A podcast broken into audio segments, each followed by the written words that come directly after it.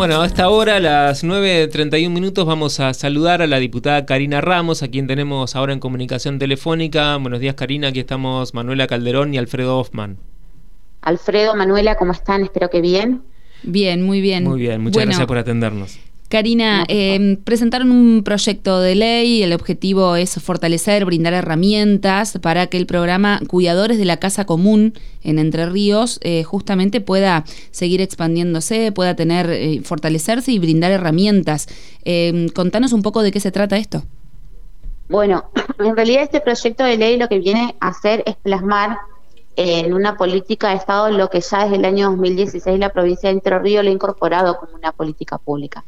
El programa de cuidadores de casa común viene en realidad del Movimiento Nacional de Cuidadores de Casa Común, que es un movimiento eh, que nace en realidad por la encíclica del, Papa Francisco, Laudato Si, que centra bueno, el cuidado del ambiente, pero sobre todo pensado en el desarrollo humano.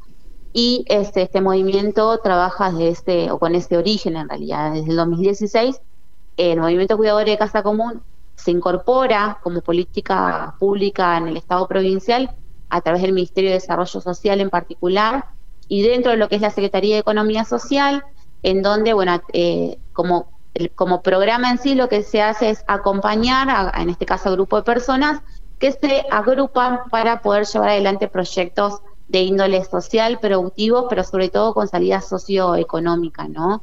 La mayoría de estas personas son personas que se encuentran en situaciones de vulnerabilidad y que requieren tener este tipo de herramientas para poder no solamente este, restablecer un proyecto de vida, sino también un proyecto, en este caso, económico con salida laboral. La verdad que ha tenido muy buenos resultados en la provincia de Entre Ríos, hoy tienen 16 localidades de la provincia de Entre Ríos, hoy tienen eh, grupos de trabajo de cuidadores de casa común, muchos de estos proyectos eh, socioeconómicos están vinculados al ecoturismo, a la gastronomía local, a, lo que es eh, textil, eh, bueno, reciclado. La verdad que tiene una variedad muy interesante en lo que son las propuestas eh, vinculadas a la economía social. Hay un impulso muy importante también dentro de las políticas públicas de economía social al programa de cuidadores de casa común. Pero bueno, entendíamos que este trabajo que se viene realizando, que es la única provincia de más que tiene como política pública el programa de cuidadores de casa común, era importante hoy eh, llevarla a un statu quo como es eh, eh, establecerlo a través de, una ley. Y lo veníamos trabajando mucho con el grupo de la Secretaría de Economía Social, incluso con el grupo de cuidadores también, con la coordinación del programa con Marta Riola. Y bueno, y, juntos estuvimos trabajando el texto de la ley y entendíamos que era oportuno poder presentarlo también en esta recta final de esta gestión que, que, que se está, que está concluyendo. Eh, pero que también de alguna manera eh, queremos también darle este cierre o de alguna manera este inicio como política de Estado a través de una ley. También es importante, Karina, eh, remarcar que como su propio nombre lo indica, Cuidadores de la Casa Común hace eje en el cuidado del ambiente, en el cuidado de la tierra y en la relación también de las personas con el ambiente, ¿no? Porque todos estos proyectos, que si bien son productivos, también tienen esa mirada, ¿no? Totalmente, siempre planteados en la armonía, ¿no? Del desarrollo humano, del desarrollo de la persona, pero siempre en convivencia o siempre en armonía con la naturaleza, con, nuestra casa común, con el ambiente. Siempre lo decimos, nosotros tenemos una casa común que es única, que no hay forma de reconstituirla, sino de preservarla, eh, de prevenir su deterioro también. Y bueno, un eje muy importante y que marca de alguna manera eh, la, lo que impulsa, lo que da origen también a, este movimiento es este eje tan importante que es lo, ambiental, ¿no?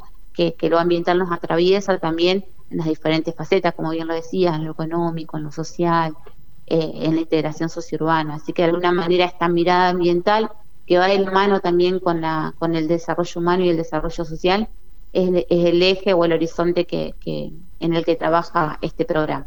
Karina, ¿cómo, ¿cómo es, cómo se pauta dentro de este proyecto de ley el tema del presupuesto, de cómo, son, cómo van a ser las partidas justamente para este programa? Este programa ya tiene presupuesto propio, como bien lo decía, desde el año 2016 está incorporada dentro de, del Ministerio de Desarrollo Social. Hay una, una partida presupuestaria específica para el programa de cuidadores de casa común y la idea es que ese, ese presupuesto se siga sosteniendo y por supuesto obviamente vaya incrementando año a año, ¿no? Esta mirada que uno entiende que la política pública del desarrollo humano eh, tiene que ir fortaleciéndose. Desde ese lugar el proyecto eh, tiene establecido que las partidas presupuestarias que hasta el día de la, hasta el presupuesto 2023 estaban incorporadas y sigan sosteniendo, eh, como una manera también de garantizar de que esta política pública, independientemente de quién eh, gobierne, eh, en este caso el Estado provincial, pueda tener sustentabilidad en el tiempo. Y ¿Tenés presente en este momento cuáles son algunos de los proyectos que están llevando adelante los cuidadores de la Casa Común en nuestra provincia? Sí, particularmente Paraná, que es una de las localidades que más acompaño.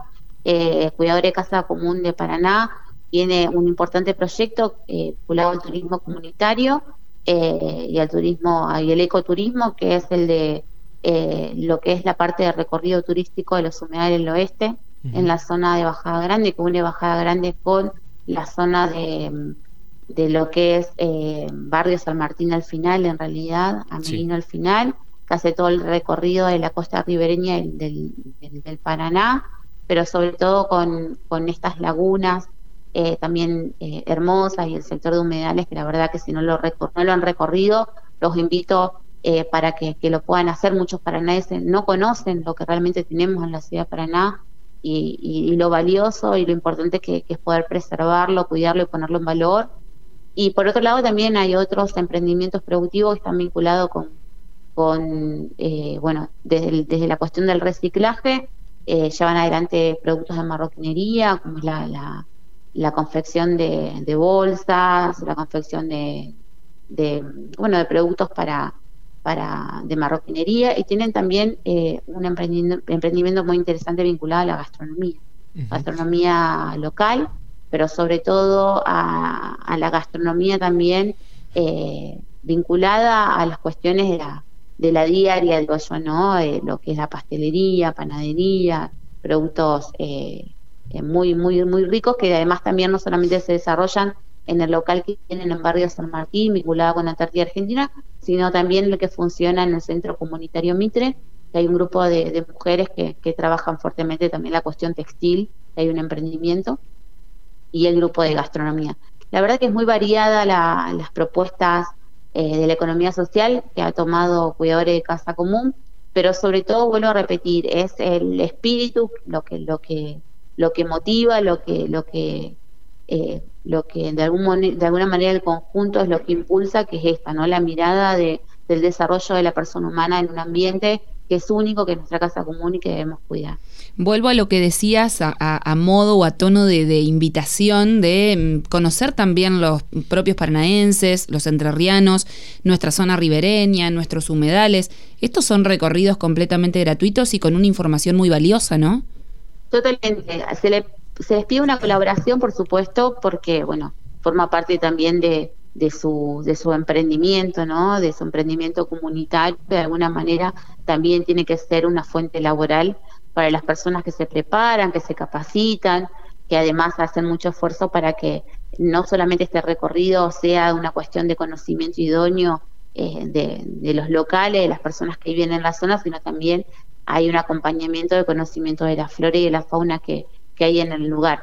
Pero la verdad que es un lugar muy, muy interesante. Eh, yo no lo conocía, lo conocí en el verano del 2020 antes de pandemia, que fue el primer recorrido que hice, después hubo posteriores, pero el primero fue en el año 2020 y la verdad que me, me, quedé muy deslumbrada, fascinada con la riqueza que no sabía que teníamos en Paraná y que de alguna manera al no conocerla tampoco la podemos cuidar, ¿no? Lo que no conocemos no podemos ni reconocerlo, ni cuidarlo, ni siquiera visibilizarlo, ¿no? Así que bueno, la verdad que es una invitación para los paranaenses, pero también para quienes visitan la ciudad de Paraná. Es una propuesta muy interesante una propuesta turística muy interesante para, para quienes nos visitan y que conozcan esta parte de la ciudad de Paraná que también forma parte de la riqueza que tenemos los paranaenses.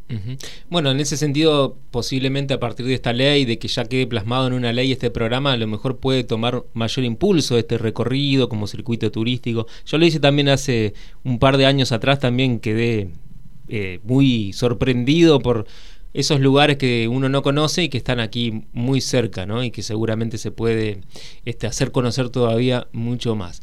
Eh, bueno, yo lo que quería nada más que agregar, eh, Karina, es que mm, imagino que este proyecto de ley viene por un lado en el, eh, enmarcado en esta política pública que es la economía social, que no es la primera ley que está vinculada a la economía social, sino que han salido varias leyes en estos últimos años y también al ambiente, ¿no? Hay varias leyes ambientales que han salido, hemos hablado con los integrantes de la Porota, por ejemplo, hace muy poquito, que fue declarada área natural protegida, también salió y ya se puso en práctica una ley sobre capacitación en ambiente para los agentes públicos hay una política detrás de esto. Este es uno de los ejes que se ha trabajado en esto, en este periodo parlamentario.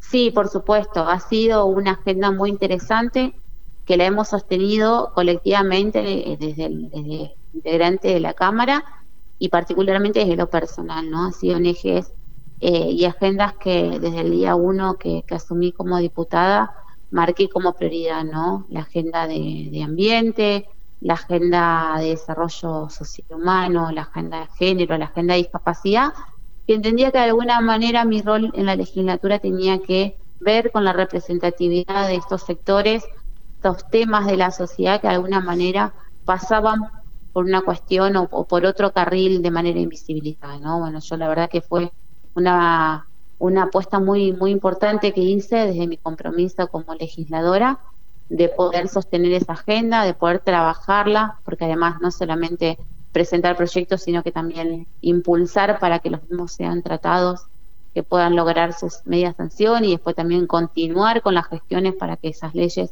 se conviertan tal, con, con, su acompañamiento en la Cámara de Senadores y Senadoras, y la verdad que es ese lugar y haciendo un balance eh, de estos tres años y medio de gestión, la verdad que muy feliz, muy orgullosa de saber que hemos cumplido meta, que nos faltaron, que nos van a faltar seguramente, pero de que, han sido logros muy importantes. Sí, y además esto de escuchar a las organizaciones, ¿no? Porque así como en este caso los cuidadores de la casa común es una organización social a la cual hay que escuchar para poder plasmar sus demandas en proyectos, también con otras organizaciones ha habido diálogo permanente fundamental. Entendemos además, en mi caso personal, de que la actividad legislativa necesariamente tiene que ir de la mano de la escucha y el trabajo territorial. Nosotros no podemos ser representantes, en este caso, de la gente, del pueblo entrerriano, en este caso del pueblo paranaense, si no tenemos el oído puesto en el territorio, ¿no?